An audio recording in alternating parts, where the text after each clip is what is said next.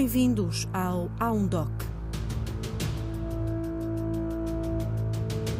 Habituámo-nos a pensar que o silêncio é a ausência de som, ou então que é uma sensação de bem-estar quando ouvimos, por exemplo, o som de uma floresta ou do vento no deserto.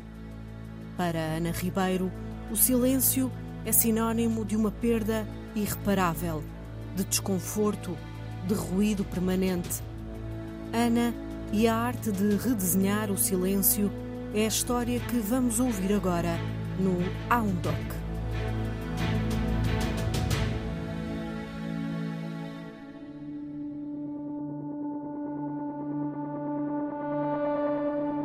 Eu dei entrada no Hospital de Santa Maria para ter um bebê, o meu segundo filho. Quando perceberam que eu tinha, tinham passado cinco dias e eu estava completamente surda. Eu tornei-me uma pessoa com deficiências muito concretas em, assim, em três dias, do dia para a noite.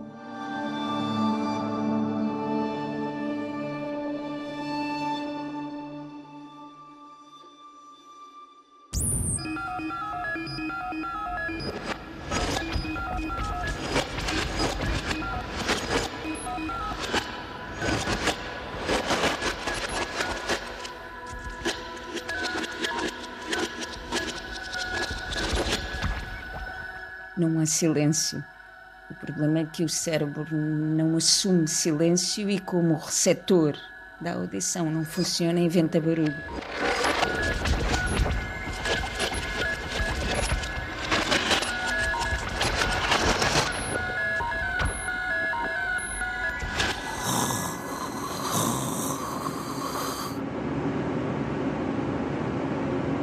É como se o exaustor da cozinha tivesse sempre ligado, mas dentro da minha cabeça. Quando eu estou a falar ou quando eu estou em zonas com mais ruído, o exaustor aumenta muito. Quando eu não tenho ruído ou estou em silêncio, o exaustor está para aí no nível 2. Ele nunca desliga. Silêncio era o que eu gostava de ter e que desapareceu da minha vida. Desapareceram os sons agradáveis, mas também desapareceu o silêncio.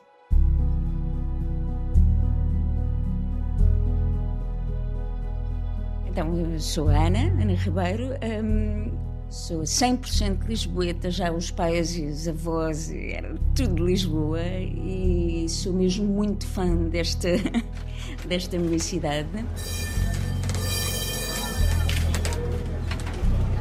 Minha mãe era educadora, o meu pai é da área, sendo engenheiro, é da área das finanças, de, das contabilidades. Portanto, os dinheiros, não há ninguém uh, de artes na minha família. A Ana tem tanto jeito para desenhar. A minha irmã, que é de uma área científica, aproveitava-se muito disso para eu lhe fazer os trabalhos de educação visual para a escola e sempre fui aquelas alunas muito muito certinhas, muito cumpridoras, portanto eu era muito muito boa aluna.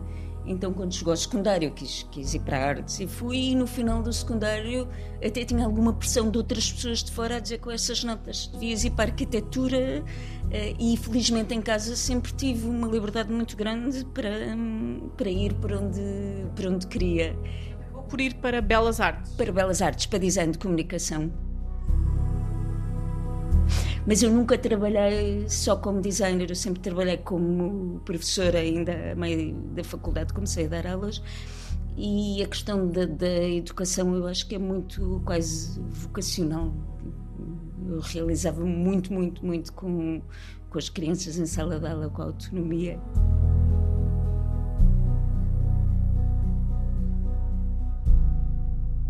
Eu fiz eh, ginástica. Não, eu fiz balé em pequenina, mas não era, não era grande fã. E fiz ginástica, mas já comecei muito tarde, acrobática. E a dada altura, a classe onde eu estava acabou. Porque toda a gente estava a casar e a ter filhos, era uma classe que trabalhava em pares e, portanto, eles, eles eram quase todos casados uns com os outros, tinham crescido ali todos juntos. E depois fiquei fiquei sem sítio onde treinar. E comecei, eu tinha 28 anos nesta altura já. E pensei, então e agora uh, o que é que eu gostava mesmo de fazer? Eu gostava de fazer trapézio, mas isto é uma loucura porque ninguém começa a fazer uh, alguma coisa assim com esta idade. Nunca tinha, nunca tinha experimentado, portanto vinha da parte acrobática, mas de solo, de ginástica. E tardiamente, portanto não era uma coisa que, que, que fosse desde sempre.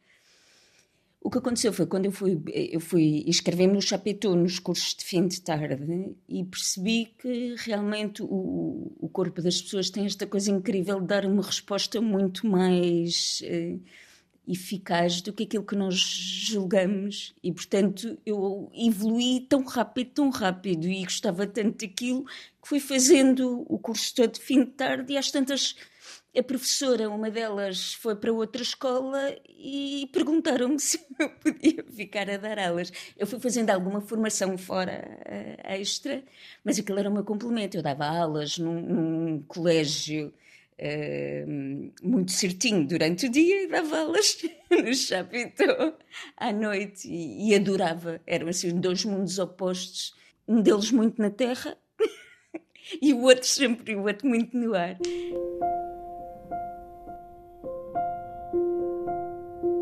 Trapézio e nos outros elementos do circo, assim, há qualquer coisa da dança muito forte, um, mas em conjunto com, com, com um elemento, com, com um objeto. Uh, eu não sei, deve ser o mesmo que um instrumentista sente em relação ao seu instrumento, não é? Uh, o instrumento só por si não toca, mas a pessoa cria ali uma relação com ele que é uma simbiose. Uh, o trapézio não mexe ou não mexia sem mim, mas eu precisava dele também para criar uh, como forma de expressão. Portanto, cria-se ali uma, uma ligação que fisicamente é muito até, até, violenta. Os instrumentos às vezes também nós, nós vemos os violinistas com, com as marcas, não é?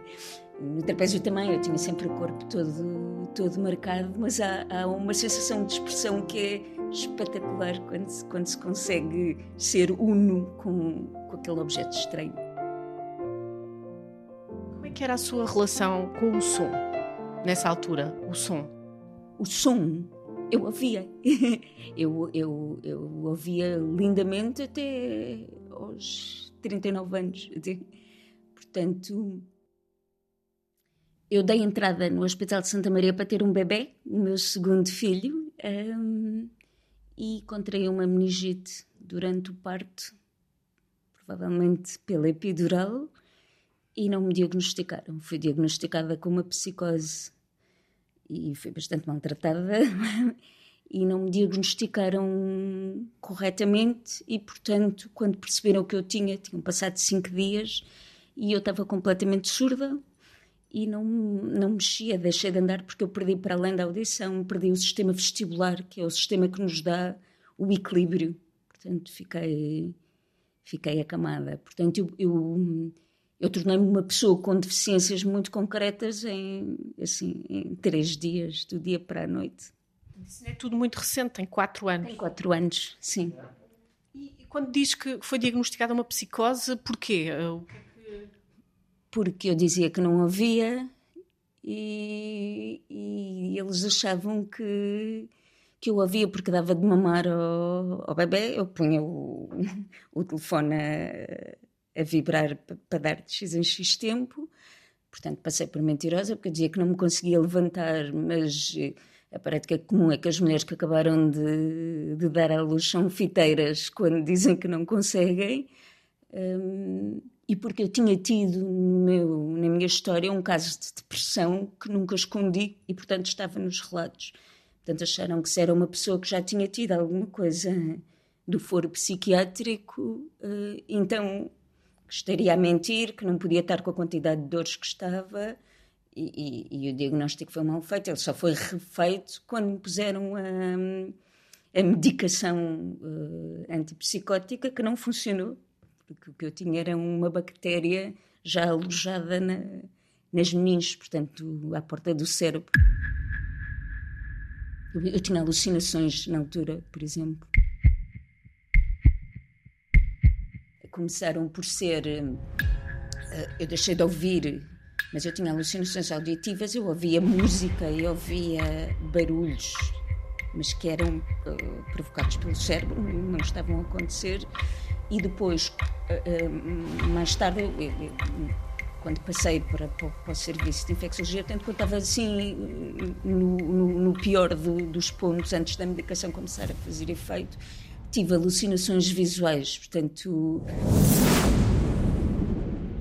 Eu fechava os olhos e via, era como se fossem pesadelos uh, horríveis. Uh, via coisas estranhas, via via pessoas a saírem de arbustos para me vir buscar, era assim uma espécie, era como se fosse um filme de terror, um, um pesadelo, só que era provocado pela, pela meningite.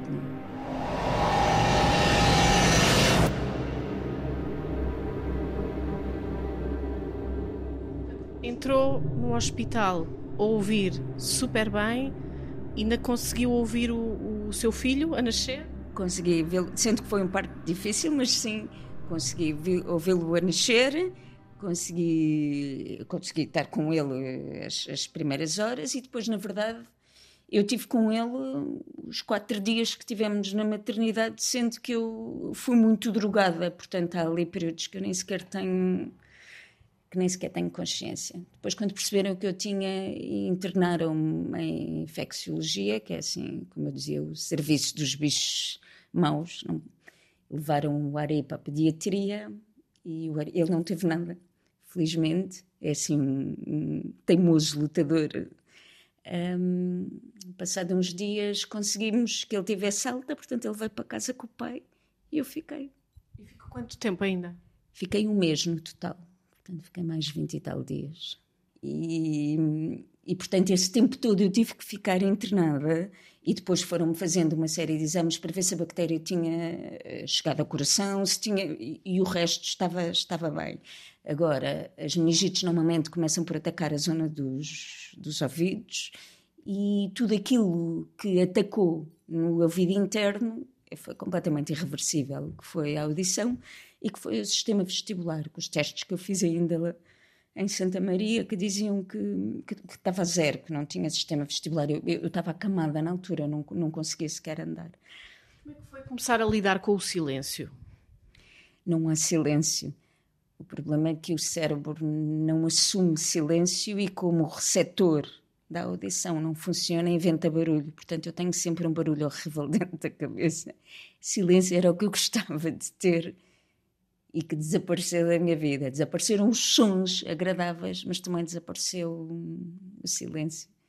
Sai do hospital uma outra Ana, chega à casa curada da meningite, porém com, com uma perda total da audição. Como é que foi cuidar de, um, de dois filhos, no caso, não é? De um pequenino, de um recém-nascido, que, que comunica através do choro, e também de uma, de uma menina, também ainda pequenina. Que estratégias é que foi encontrando? Olhando para trás, eu quase que acho surreal como é que foi possível fazermos aquilo tudo, porque eu não estava sozinha, não é?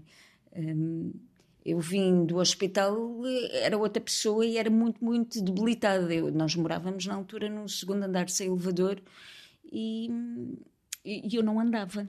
Não é? E eu disse ao, ao ao fisioterapeuta de Santa Maria, pá, na segunda ou na terceira sessão, a dizer: Eu daqui a três semanas saio daqui, eu tenho que chegar a casa por mim. Portanto, começamos a treinar nas escadas de Santa Maria, para cima e para baixo. Portanto, eu içei-me até casa com a força de braços. O trapézio deve ter tido algum, algum efeito, mas eu puxei-me no corrimão até ao segundo andar. Um, e depois em casa aquilo foi. foi... A Amélia, na altura, tinha três anos e pouco e estava muito assustada, é? porque, porque a mãe era outra coisa, não é? E eu cheguei fisicamente muito debilitada. Tipo, uh, não a percebia, estava, estava debilitada. O, o Ari não tinha tido mãe durante um mês, não se faz isto tão recém-nascido. Um, portanto, na verdade, ainda que eu lá fosse gravando e filmando, e vídeos para, para, lhe, para lhe porem, eh, para lhe darem todos os, todos os dias, eh, não era comigo que ele acalmava. era com o pai. Eu só tinha tido pai durante aquele mês. Para o ouvir, uh, que não havia, não é? Arranjámos um sistema das câmaras que depois ligavam ao telefone e que, e que vibrava mas que rapidamente a pessoa percebe que não que as máquinas são ótimas, são espetaculares, mas que o instinto é mais forte e portanto tê-lo ali sempre debaixo do olho era mais era mais fácil. Um mês depois de eu, de eu, de eu vir do, do hospital, fui operada para colocar. Não, eu tive uma semana em casa. Uma semana em casa e fui para o Egas Muniz ser ser implantada. Porque ainda em Santa Maria disseram, eh, os exames feitos, havia uma zona da minha cóclea que já estava a ossificar eh, e que eu poderia ter uma janela mesmo reduzida de tempo para fazer os implantes, porque uma vez ossificado, os, um, um implante coclear tem um, elétrodos que são colocados na cóclea que fazem o, o estímulo.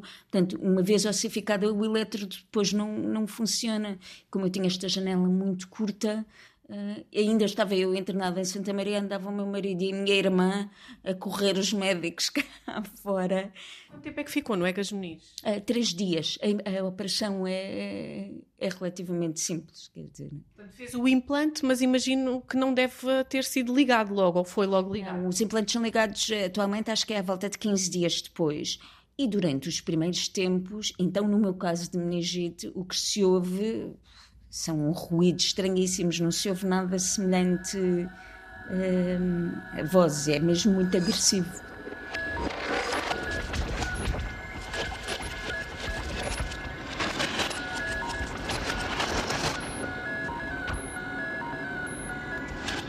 Não consigo ter uma percepção do som hum, com uma discriminação boa. Isto é, eu não percebo o que são os sons. Eu ouço sons, mas eu não, percebo, não os percebo. Eu só consigo perceber uh, as palavras se ler os lábios. Portanto, neste momento eu estou a fazer perguntas e a Ana está sempre a olhar para os meus os lábios. lábios. Sim, o que torna às vezes é, é, as pessoas às vezes ficam um bocadinho porque eu passei a ter um, um, olhar super fixo nos lábios, porque é a junção do som com a leitura dos lábios permite uh, que eu realmente perceba as palavras. Se eu olhar para ali e se falar, eu não vou perceber o que diz. Nada. Tente lá. Ana, uh, como é que está o dia hoje? Não. Não percebi palavra. Não percebeu eu a dizer como é que está o dia hoje? Não. Percebi que me fez uma coisa. Ah, podia ser Ana, não sei. E depois fez uma pausa. E depois. Não, não, não, não, não, não. Como é que soou? Como é que soou? Ah, ah, ah, ah, ah. Soou assim. Eu, a, a cadência, sim. Eu também estava atenta, não é? Temos um, um pouco barulho à volta, mas as palavras não. Às vezes acontece-me perceber uma palavra, por exemplo, o rádio, temos no carro, o rádio está ligado, e do nada percebo uma palavra, não sei porquê. Mesmo com os seus filhos, só entende uh, olhando para eles. Sim. Eles chamam-me assim, para eu olhar. Uh, o Ari faz assim, de uma forma muito violenta. Uh, o Ari uh, agarra-me a cabeça e vira para ele, porque estava habituado quando estava ao colo, não é? Porque percebeu que sem ser assim não ia lá. Fica amoado se eu desvio o olhar enquanto ele está a falar, porque sabe que isso significa que eu não vou continuar a, a percebê-lo. Os miúdos arranjam estratégias. Os miúdos são as pessoas que mais se adaptam estes dois, não é? Mas eu acho que a geral que melhor se adaptaram a uma mãe com deficiências. Sim. Porque uh, na rua as camadas de som uh, é uma amálgama de sons. Sim, é barulho, é mesmo uma amálgama, a palavra é, é exatamente essa. São barulhos genéricos confusos. Quando eu associo à imagem, passam a ser concretos. Se eu, se eu percebo que vem lá uma ambulância, aquele som passa a ser exatamente o som que eu ouvia antes da ambulância. Vai ao seu baú das memórias sonoras. Sim, faz um, há um match entre o visual e nisso o cérebro também é incrível, não é? Assim, um match e realmente o som. Tanto que a, a, as, as vozes das pessoas, para mim, são eh, iguais àquilo que eu, que eu conhecia. E, e não sei, as vozes das pessoas que eu, que eu não conheci, não sei se é por dedução não sei. Como não é... consegue distinguir o timbre? Não. Uh, consigo, quer dizer, eu consigo, quando conheço as, as, pessoas, só se estiver a olhar para elas. Eu não percebo quem é que falou. Uh, às vezes consigo distinguir se é homem ou se é mulher, mas nem sempre. Está a ouvir uma conversa de olhos nos olhos, ou melhor, de olhos nos lábios. Está a escutar o Há um Doc e a história Ana e a arte de redesenhar o silêncio. Ana Ribeiro é uma professora de artes visuais que sempre ouviu o mundo até aos 39 anos, até entrar no hospital para dar à luz o segundo filho. Mas uma meningite tirou-lhe a audição de forma irreversível tudo aconteceu há quatro anos. Sem esse sentido, Ana deixou de conseguir dar aulas, mas durante a pandemia encontrou outro sentido com o projeto Um Artista Aí em Casa. São kits de arte e de sobrevivência. Surge de eu perceber que eu não vou conseguir voltar às aulas, mas é isto que eu gosto, é isto que eu sei fazer. Eh, tinha que arranjar uma maneira de pegar naquilo que eu sou boa, naquilo que gosto, mas que tinha que incluir as minhas deficiências, tinha que incluir aquilo que eu não consigo, que é o presencial. Então comecei a magicar. E se eu transformasse as aulas num formato que pudesse ir para casa? É? Na altura também, a seguir aos confinamentos, nós estávamos muito habituados a receber, eu, pelo menos eu recebia os legumes, recebia. É? Eu, parece que o correio voltou a, a ter assim um, um, peso interessante na nossa vida. Era giro receber, receber coisas. E disse: se eu transformar as aulas em algo que pode ir para a casa das pessoas e os pais podem fazer. Podem fazer com, com os filhos. Precisava de um nome para o que estava a fazer. Eu consegui estruturar, fazer o plano do que queria que cada kit fosse. Cada kit é um livro, são três atividades de análise das obras de arte, uma atividade a três de expressão plástica, é sobre as mesmas obras, depois mando um ou outro material, recuso-me a mandar material genérico que as pessoas já tenham em casa por questões uh, ecológicas, recuso-me a mandar material muito mau porque não, não funciona. Portanto, assim, eu, eu defini, defini tudo isto. Escolhi o primeiro artista, fiz o, o primeiro. Qual era? Foi o Matisse. um, Eu digo que os kits não são para crianças dos 3 aos 10 anos, são para famílias com crianças dos 3 aos 10 anos. Um terço do kit são atividades de análise e crítica da obra de arte, que são para ser feitas em diálogo. E eu acredito que os pais aprendem mais do que os miúdos ao fazê-las. Eu tenho duas modalidades. Tenho os subscritores anuais é? e tenho os mensais que esses todos os meses uh, variam, não é? Essa infidelização não sei, eu estou a enviar à volta de 250 kits por mês. Portanto, neste momento a Ana consegue uh, viver de, desta, desta sua ideia? Não, infelizmente não. Porque as, as despesas são sempre. As despesas com tudo isto são sempre muitas. Um, porque, na verdade, apesar de ser eu a dar a cara pelo projeto, Há o meu marido que faz toda a parte da estratégia e, e das vendas, e há o meu braço direito, que é a Margarida, que ajuda na montagem, no envio, na parte da logística, de, da correspondência com, com os clientes. Um, e portanto, se eu fizer as contas, isto não daria. Não daria para pagar ordenados sequer. Não dá para viver. Não dá para viver. Não. Eu estou numa situação muito complicada porque um, porque foi pedida uma, pedi uma reforma por invalidez, uh, porque eu não tenho capacidade de dar aulas e foi-me negada. Por outro lado, a medicina do trabalho diz que eu não estou apta e não me deixa dar aulas, como é óbvio. E, portanto, eu tenho. Eu estou no limbo. Estou sem direito à reforma por invalidez e sem direito a trabalhar naquilo que fazia por não conseguir faz manobras familiares de ajuste do que é de um e do que é do outro. Eu precisava de ter uma situação uh, regularizada no Estado, isto é, ter direito a, à reforma por invalidez que a Caixa Geral de Apresentações negou.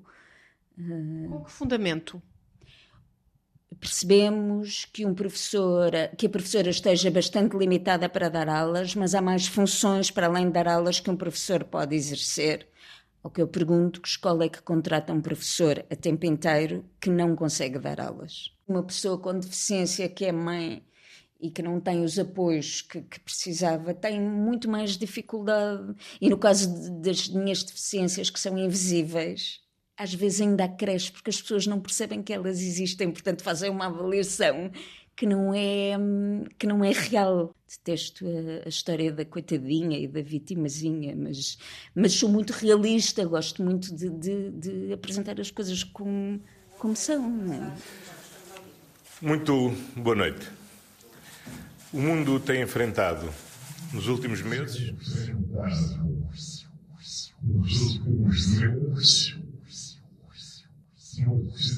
Eu passei todos os confinamentos a ver na televisão uh, os comunicados oficiais, tanto comunicados oficiais, não é assim, não era a telenovela como intérprete de língua gestual e sem legendas. Portanto, eu tenho acesso zero àquilo que é emitido pela televisão nacional e para aquilo que seria serviço público para as pessoas. Uh, atualmente, até nós, eu não tive televisão durante muitos anos, comprámos exatamente no início do confinamento. Uh, atualmente, até as boxes novas, nem o teletexto têm uh, a funcionar, o que é, o que é incrível.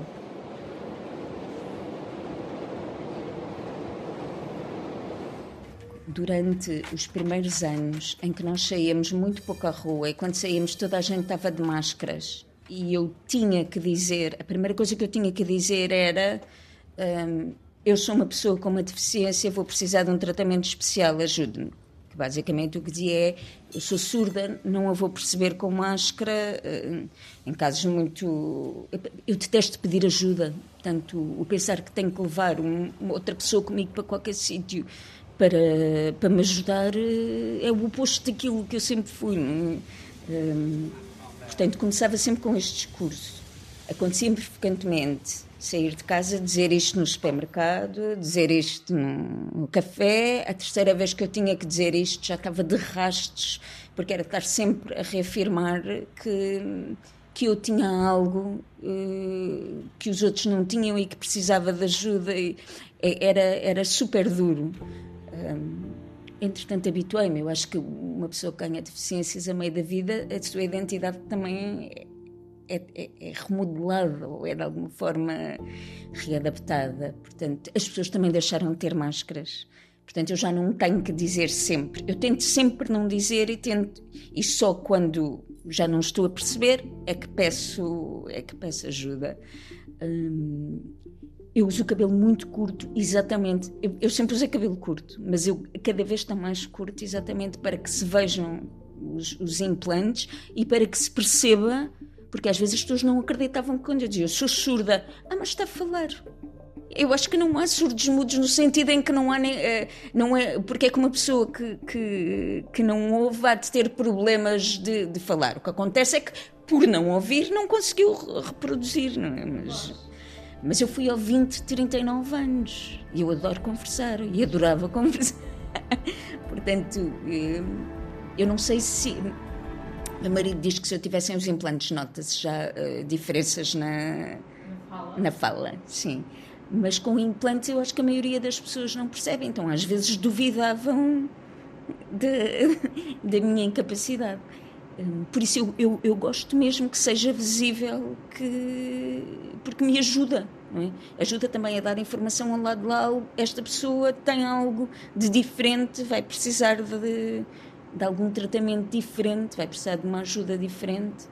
É, é uma normalização é, que é bom que aconteça, não é? Tornar visível é, a deficiência. A deficiência, sim. O exaustor está particularmente baixo. Eu não estou muito cansada, o que é giro é de manhã. Estamos num sítio luminoso ajuda. Um, a conversa tem sido muito, muito fluida. Um dos, uma das coisas que faz acelerar imenso os barulhos internos é o stress ou a ansiedade. Portanto, quando eu começo a deixar de perceber, fico irritada comigo mesma e dispara. Como não aconteceu, eu nem me sinto muito, muito cansada. Que música é que podia estar em fundo? Podia estar o. Podia estar o Fake Empire dos The National, só porque houve concerto aqui e eu deixei de conseguir fazer concertos. Eles também não tocaram essa, portanto. Stay out super late tonight, picking apples, making pies. Put a little something in our lemonade and take it with us. Put half away in a fake empire. We're half awake in a fake empire. Estivemos a ouvir Ana e a arte de redesenhar o silêncio. É uma história que pode voltar a ouvir no Aundoc em antena1.rtp.pt e também no Spotify. Obrigada pela escuta. Voltamos na próxima semana.